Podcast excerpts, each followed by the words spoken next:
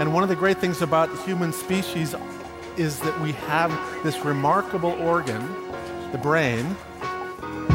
La tête dans le cerveau. Biologie, cervelle, synapses, neurosciences, physique. The human brain really is the most unique gift of our species.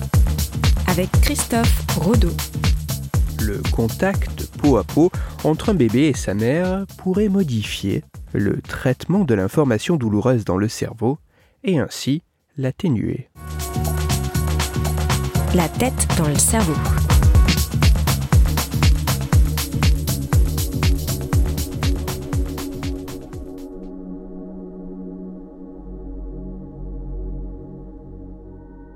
La perception de la douleur que peut éprouver le tout jeune enfant a grandement évolué avec les décennies de recherche à ce sujet.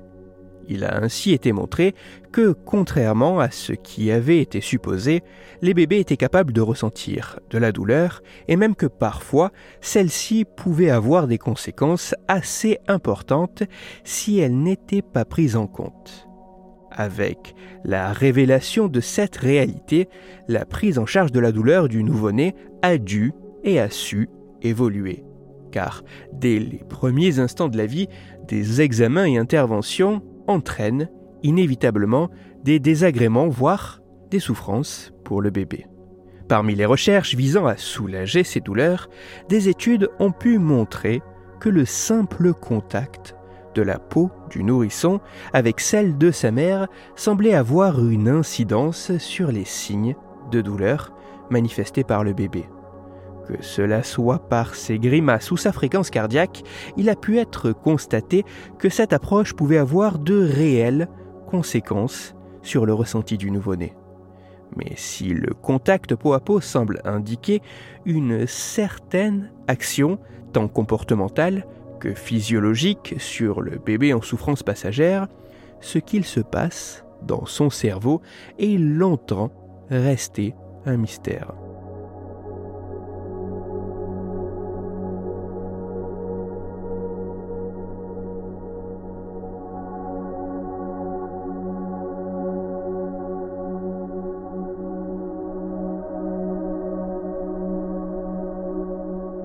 Afin d'essayer de comprendre un peu mieux comment le simple contact de la peau d'un bébé avec celle de sa mère lors d'un acte engendrant de la souffrance pouvait impacter le fonctionnement du cerveau du nourrisson, des chercheurs de l'University College de Londres et de l'Université York de Toronto ont récemment réalisé une étude scientifique.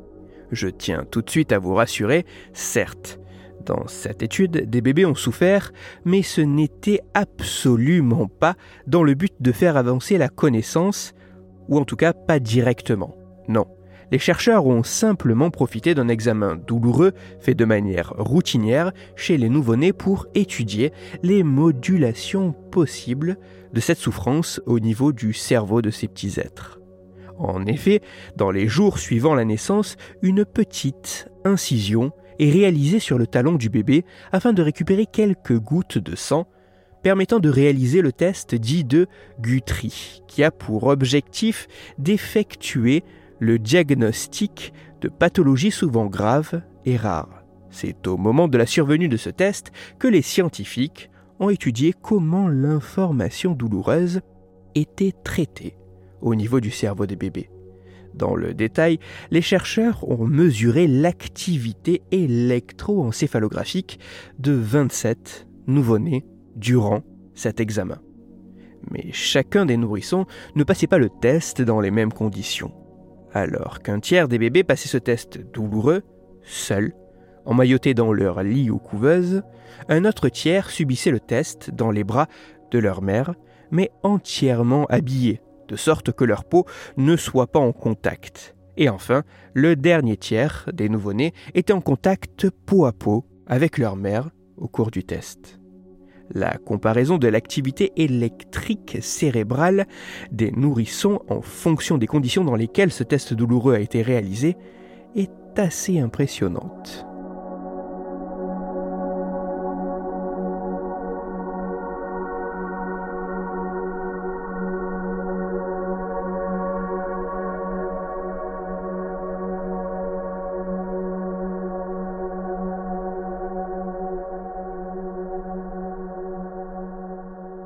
La comparaison de l'activité électrique du cerveau des bébés permet de révéler des différences en fonction des conditions dans lesquelles le test douloureux a été réalisé. Les résultats montrent que suite à l'acte douloureux, il est possible de mesurer trois vagues d'activité électrique au niveau du cerveau des nourrissons dans les trois groupes. Les deux premières vagues d'activité ont été identifiées par d'autres chercheurs comme étant liées à l'intégration des informations sensorielles, alors que la troisième vague a pu être associée au traitement de la douleur au niveau du cerveau. Or, si les deux premières vagues, plutôt sensorielles, sont assez comparables entre les groupes de nourrissons, seuls dans leur lit, tenus avec des habits ou en contact peau à peau, la troisième vague, liée à la douleur, apparaît bien différente. En effet, les résultats montrent que comparés aux deux autres groupes, les bébés en contact peau à peau avec leur mère vont voir cette vague cérébrale liée au traitement d'une information nocive être à la fois significativement plus lente, retardée dans le temps, et aussi bien moins grande, bien moins importante. Il semblerait que le cerveau d'un bébé souffrant, mais en contact avec la peau de sa mère, traite l'information douloureuse d'une manière bien particulière qui pourrait même en altérer l'intensité.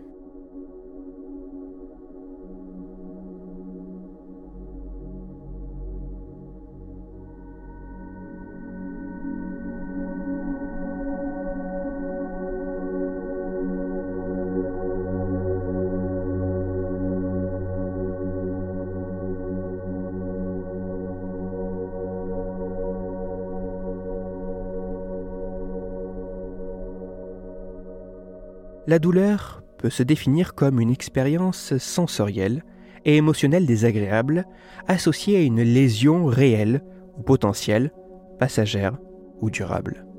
Les mécanismes d'intégration et de traitement de l'information douloureuse sont assez complexes au niveau cérébral, mais même s'il demeure encore de nombreuses interrogations autour de la douleur, il apparaît que certaines conditions soient capables d'apaiser cette sensation douloureuse.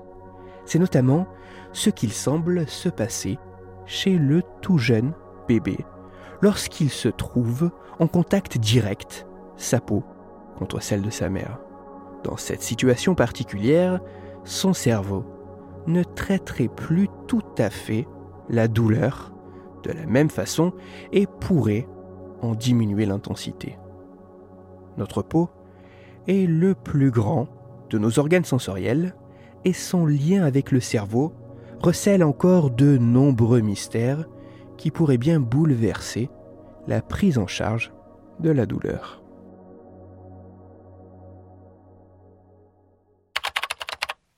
Toutes les références de ma chronique se trouveront sur mon site Cerveau en argot. Vous pourrez notamment y retrouver l'étude scientifique d'aujourd'hui pour en découvrir les moindres détails. Même si ces travaux sont très intéressants, ils laissent encore de nombreuses questions sans réponse, comme le fait de savoir si de tels résultats peuvent se retrouver si la stimulation douloureuse est différente d'une incision passagère et jusqu'à quelle intensité de douleur un tel effet peut-il s'observer.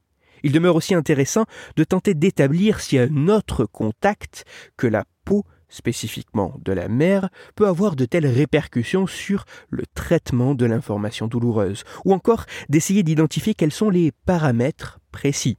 Temps, surface, localisation du contact nécessaire avant l'acte douloureux, ou quels sont les mécanismes spécifiques à l'œuvre entraînant cette modulation de l'activité cérébrale.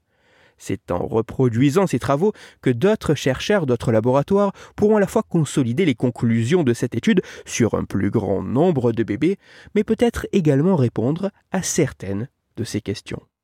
Pour approfondir la chronique d'aujourd'hui, je vous renvoie vers un article disponible gratuitement sur Internet.